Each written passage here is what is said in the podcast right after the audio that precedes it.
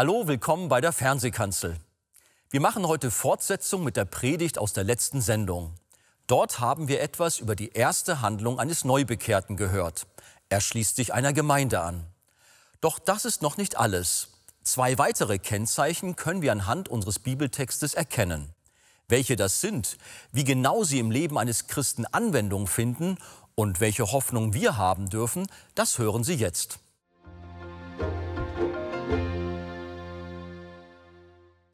Saulus war neu bekehrt und sein Leben war von heute auf morgen absolut verwandelt. Was tut ein Jünger Jesu, der neu im Glauben ist? Zuerst schließt er sich einer Gemeinde an. Dann legt er ein Zeugnis von Jesus ab.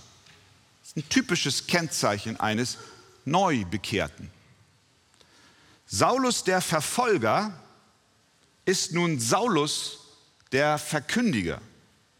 Und diese Verkündigung, dieses Zeugnisablegen hat verschiedene Merkmale. Das eine Merkmal ist, in seinem Zeugnis war Jesus Christus das Zentrum. Und Saulus, Vers 19, war etliche Tage bei den Jüngern in Damaskus und sogleich verkündigte er in den Synagogen Christus, dass dieser der Sohn Gottes ist. In Vers 22. Saulus aber wurde noch mehr gestärkt und beunruhigte die Juden, die in Damaskus wohnten, indem er bewies, dass dieser der Christus ist. Das heißt, der Inhalt seines Zeugnisses war Jesus. Es ist schön, wenn wir erzählen, wie gut Gott ist, indem er uns behütet und bewahrt im Leben und auch davon berichten, wie wir schon als kleines Kind vielleicht vor Unglück bewahrt wurden. Aber das ist nicht alles. Kern unseres Zeugnisses, Dreh- und Angelpunkt unserer Botschaft, die wir weitergeben, ist Jesus Christus der Messias. Das tat der Neubekehrte Saulus. Er verkündigte den Sohn Gottes. Er sprach davon, dass Gott in Jesus Christus Mensch wurde. Und er sprach davon, dass dieser Jesus ein vollkommenes Leben für uns geführt hat, sodass, wenn wir an ihn glauben, wir Vergebung unserer Schuld bekommen. Er legte Zeugnis ab, wie er durch Jesus Christus verändert wurde. Das heißt, sein Zeugnis war Jesus. Was war noch ein Merkmal seines Zeugnisses? Er argumentierte, Vers 22, er bewies, dass dieser der Christus ist. Das war jetzt in Damaskus und in Vers 29, als er dann in Jerusalem war, er redete und stritt auch mit den Hellenisten. Also nicht streiten in einem negativen Sinn, sondern er argumentierte, er setzte sich mit ihnen auseinander. Das ist interessant. Der Mann, der vorher seine Meinung mit Gewalt durchgesetzt hat, benutzt nicht mehr das Schwert, sondern das Wort. Das Evangelium verbreitet sich nicht durch Gewalt, auch nicht durch sozialen Druck,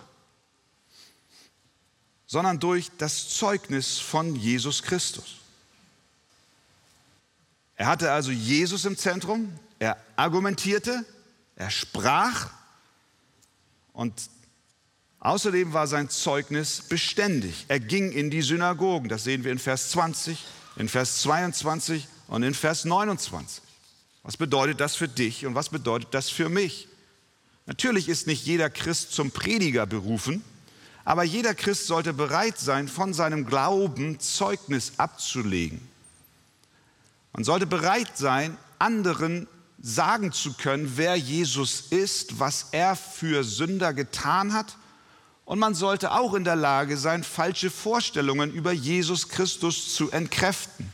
Das ist die Aufgabe, die wir auch als Pastoren haben, das Volk Gottes zu unterweisen in den Grundlagen und in den Lehren der Heiligen Schrift, damit wir alle zugerüstet sind und auch ein Zeugnis ablegen können. Deswegen schreibt Petrus in 1. Petrus 3, Vers 15, seid aber alle Zeit bereit zur Verantwortung gegenüber jedermann, der Rechenschaft fordert über die Hoffnung, die in euch ist, und zwar mit Sanftmut und Ehrerbietung. Sei bereit, dein Glauben weiterzugeben. Sagst du, naja, ich bin aber viel zu schüchtern. Ich bin nicht so wie Saulus. Willkommen im Club. Ich bin auch schüchtern. Wirklich. Ja, wenn es ums Zeugnisablegen geht. Aber ich will dir Mut machen. Saulus war auch kein Übermensch. Er schreibt den Ephesern später. Liebe Epheser, bitte, betet für mich. Betet, warum? Warum sollen sie beten? Betet für mich, damit ich freimütig rede, wie ich reden soll. Damit ich Mut habe, zu sprechen hier in meiner Gefangenschaft, Jesus Christus zu bezeugen. Er bittet die ganze Gemeinde in Ephesus für ihn zu beten. Daran sehen wir, er hat auch zu kämpfen gehabt. Er brauchte auch Unterstützung.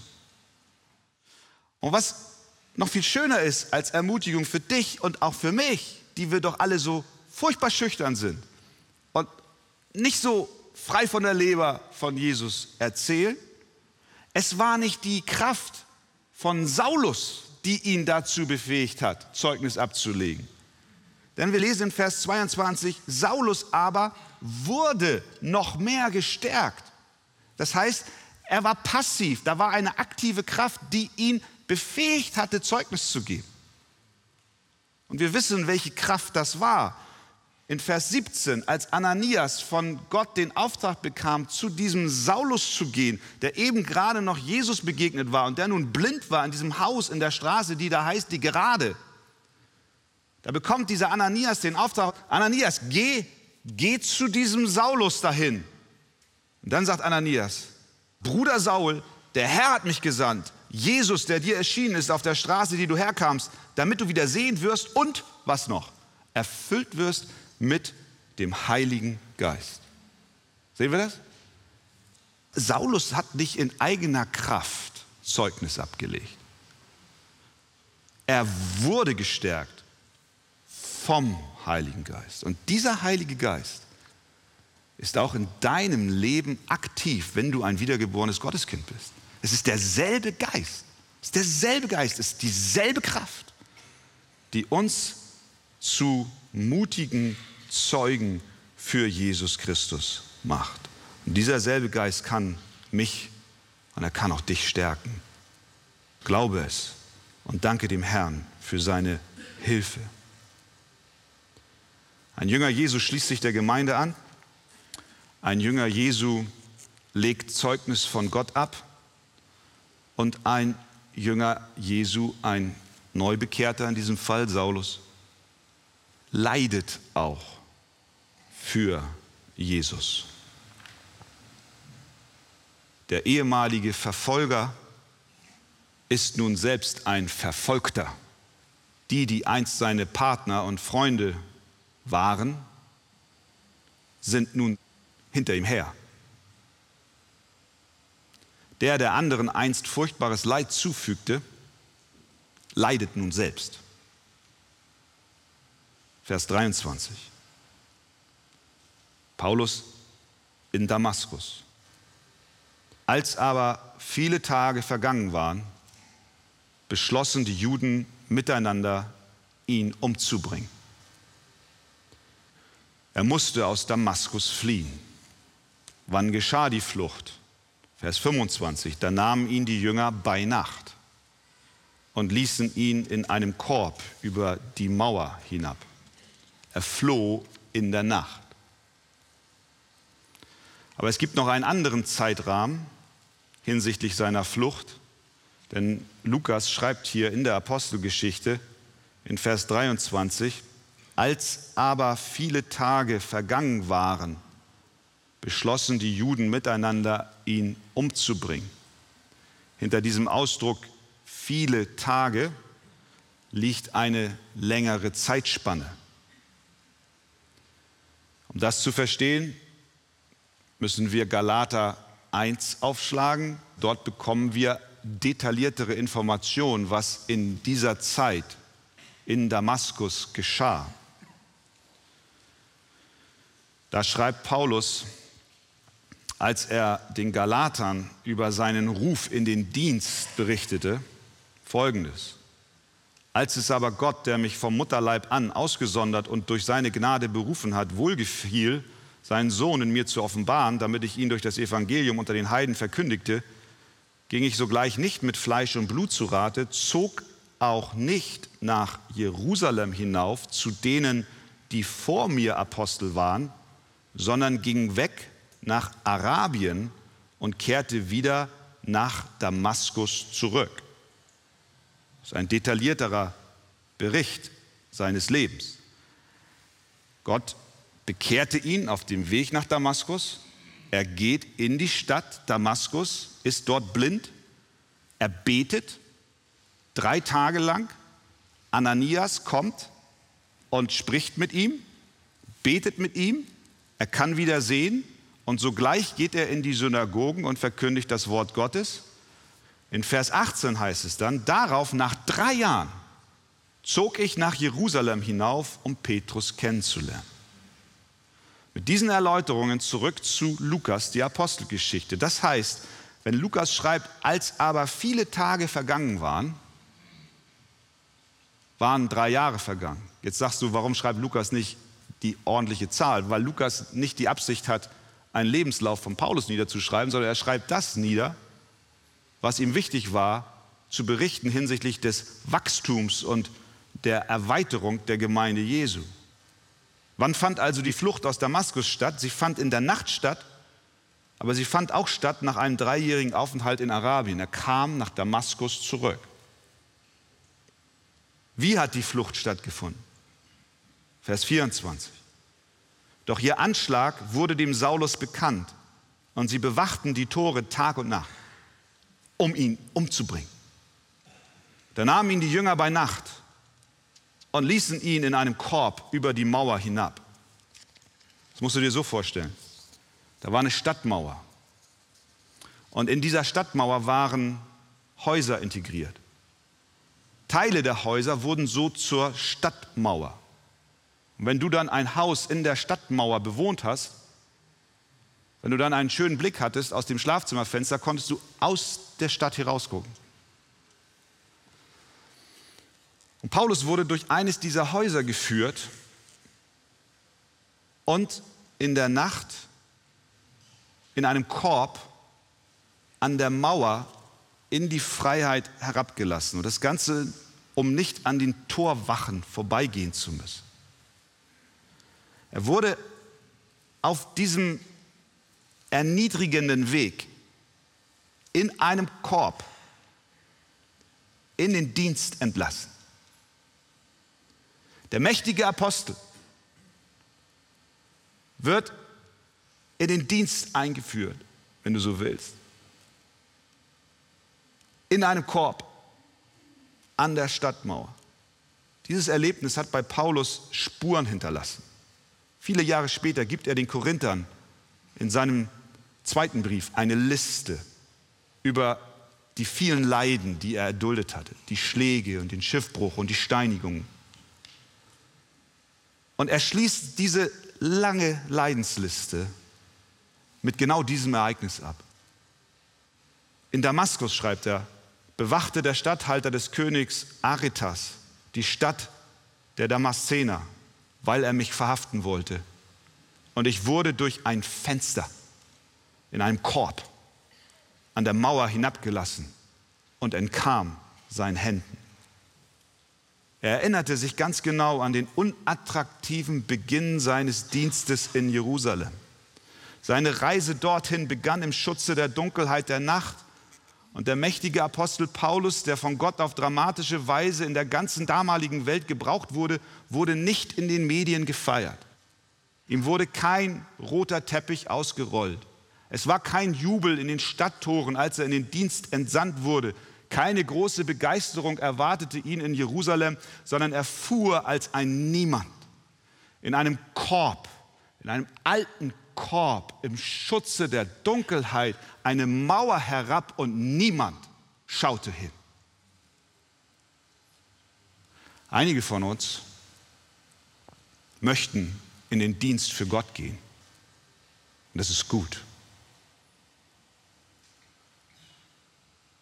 Aber einige wollen nicht durch ein Schlafzimmerfenster in einem Korb, in einer Nacht in den Dienst entsandt werden, wo niemand hinschaut. Wenn wir dazu nicht bereit sind, dann sind wir nicht für den Dienst geeignet. Es geschah in der Nacht. Es geschah in einem Korb. Und was hatte der Herr zu Ananias gesagt, als er den Auftrag bekam, zu diesem Saulus zu gehen, der da in dem Haus betete und blind war? Gott sagte zu Ananias, denn ich werde ihm, das ist Saulus, zeigen, wie viel er leiden muss um meines Namens willen. Und Saulus erlebte das. Was lernen wir daraus? Ein Jünger Jesu schließt sich einer Gemeinde an.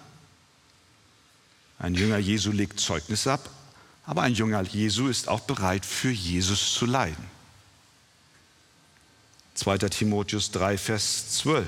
Und alle, die gottesfürchtig leben wollen in Christus Jesus, werden Verfolgung erleiden. 1. Petrus 4, Vers 12. Geliebte, lasst euch durch das Feuer der Verfolgung unter euch, das euch zur Prüfung geschieht, nicht befremden, als begegne euch etwas Fremdes. Selbst wenn du alles recht machst, und aufrichtig vor Gott lebst, kann es sein, dass Gott dich bittet, seinen Sohn Jesus Christus durch Leiden um seines Namens willen zu verherrlichen. Diese Lektion musste Saulus sehr früh in seinem Leben lernen und sie hat ihn durch sein ganzes Leben hindurch begleitet, bis zu seinem Grab. Vielleicht leidest du gerade in diesen Tagen und dein Leid ist um Jesu willen. Ich möchte dich erinnern, dass Gott souverän regiert. Die erste Gemeinde wurde verfolgt, aber Gott verfolgte mit der Verfolgung eine Absicht. Er benutzte diesen Druck, damit das Evangelium sich in alle Welt hinaus verbreitete. Ihm entglitt nicht zu einer Sekunde die Situation. Der schärfste Verfolger wurde von einem Augenblick auf den anderen auf der Straße nach Damaskus zu einem Christen. All dies, sowohl die Verfolgung als auch die Bekehrung, geschah niemals außerhalb des souveränen Willens Gottes. Und so ist es auch mit dir, wo du bist, wo du gerade leidest. Du leidest nicht außerhalb des souveränen Willens Gottes, der dir Weisheit und Kraft geben wird, auszuharren und der dich nicht loslässt. Oberflächlich betrachtet sieht es, wenn wir uns diesen Text vor Augen führen, so aus, als wäre die Mission gescheitert. Denn als Saulus in Jerusalem dann ankam, wurde er zunächst nicht von der Gemeinde angenommen. Barnabas führte ihn ein, er verkündigte auch dort das Evangelium. Und was war die Folge? Er stritt mit den Hellenisten und es hieß, sie machten sich daran, ihn umzubringen. Das gleiche nochmal. Und als das die Brüder erfuhren, brachten sie ihn nach Caesarea und schickten ihn nach Tarsus. Geschichte zu Ende. Nein, die Geschichte ist nicht zu Ende.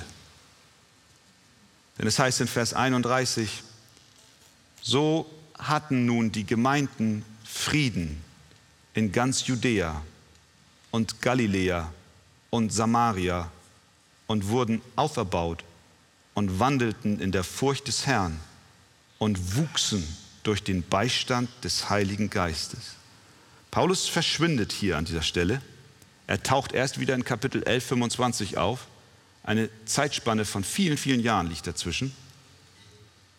Aber die Gemeinde ging nicht ein.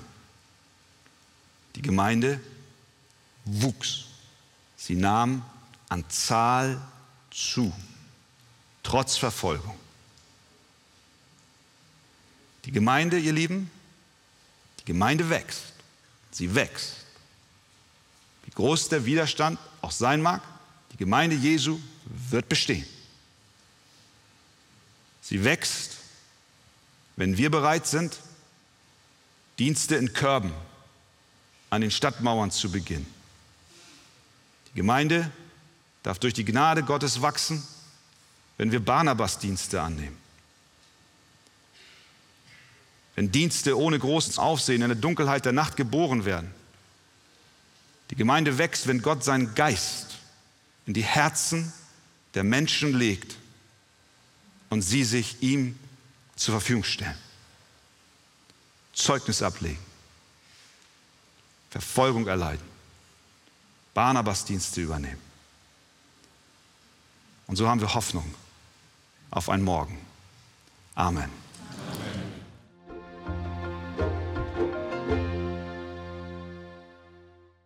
Ein Jünger legt Zeugnis von Jesus ab und gibt die gute Nachricht an andere weiter. Hinzu kommt aber auch die praktische Hilfe für Menschen in Not. Hierfür setzt sich die Arche auf verschiedenen Kontinenten ein, so zum Beispiel auch in Südamerika. Sehen Sie jetzt einen kurzen Film von unseren humanitären und diakonischen Missionsprojekten in Brasilien. Prachtvolle Landschaften Brasiliens.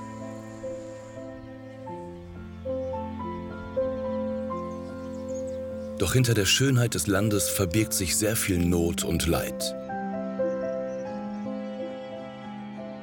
Armut und Verlassenheit.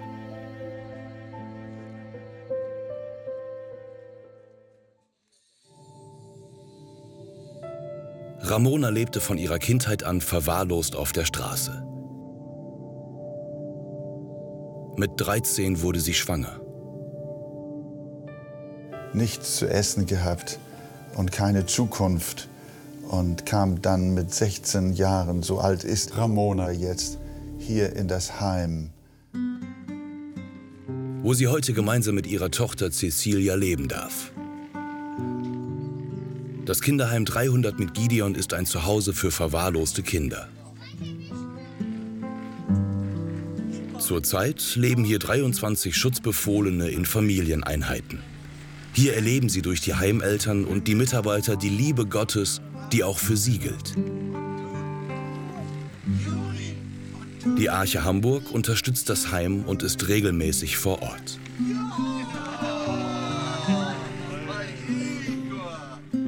Ramona darf hier lernen, was es bedeutet, Mutter zu sein und Verantwortung zu übernehmen.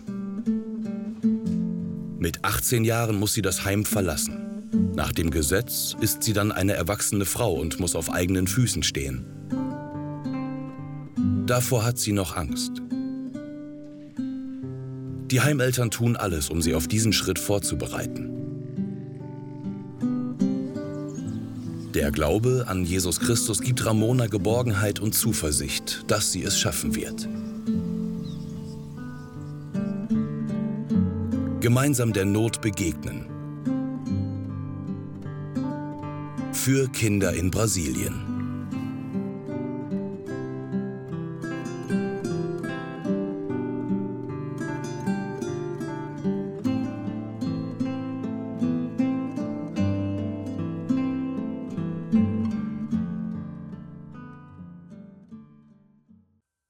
Liebe Zuschauer, echter Glaube zeigt sich auch durch die Liebe zu seinem Nächsten.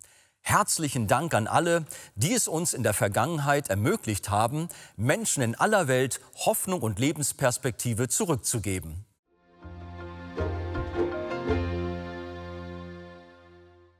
Saulus wurde durch den Heiligen Geist gestärkt und ausgerüstet, um ein mutiger Zeuge für Jesus zu sein. Und derselbe Geist lebt in jedem Gläubigen. Möchten Sie weiterführende Informationen zu diesem Thema? dann lesen Sie in dem Buch Das Evangelium Kennen und Genießen von Pastor Wolfgang Wegert das Kapitel Der neue Mensch ist voll Heiligen Geistes. Dort finden Sie vertiefende Ausführungen zu Inhalten der Predigt. Ein Exemplar erhalten Sie auf Wunsch kostenlos. Wir freuen uns über jeden Kontakt zu unseren Zuschauern. Sie erreichen uns per Brief, E-Mail oder zu nachfolgenden Zeiten unter der eingeblendeten Telefonnummer. Näheres zur evangelisch reformierten Freikirche Arche finden Sie im Internet. Viele unserer Zuschauer sind für die Fernsehkanzel sehr dankbar. Sie beten für uns, sie machen die Sendung weiter bekannt und helfen uns auch finanziell. Herzlichen Dank für jede Form der Unterstützung. Über eine Spende auf die eingeblendete Kontoverbindung würden wir uns sehr freuen. Gott befähigt uns durch seinen Geist, Zeugen für Jesus zu sein. Dieses Thema wollen wir auch auf unseren nächsten Veranstaltungen weiter vertiefen. Zuerst auf unserer Evangelium für unser Landveranstaltung in Berlin. Pastor Wolfgang Wegert kommt am 6. Mai mit einem Team in die Christuskirche Berlin Mitte. Der Gottesdienst beginnt um 15.30 Uhr. Die genaue Adresse ist Anklammerstraße 31 in 10115 Berlin. Und dann auch auf unserem internationalen Missionstag am Pfingstsonntag, den 20. Mai um 10 Uhr. In diesem besonderen Gottesdienst mit Pastor Christian Wegert werden aktuelle Berichte von den Missionsfeldern gegeben und die Absolventen des Arche Pastorenkollegs für ihren weiteren Missionsdienst gesegnet. Wir freuen uns wieder auf viele Besucher in der Arche. Dörriesweg 7 in 22525 Hamburg. Parallel läuft ein Kinderprogramm und anschließend bieten wir Ihnen ein Mittagsimbiss an. Jeder ist ganz herzlich eingeladen und bringen Sie gerne auch Ihre Freunde und Bekannte mit. Wir freuen uns auf Sie. Das war's für heute. Tschüss und auf Wiedersehen.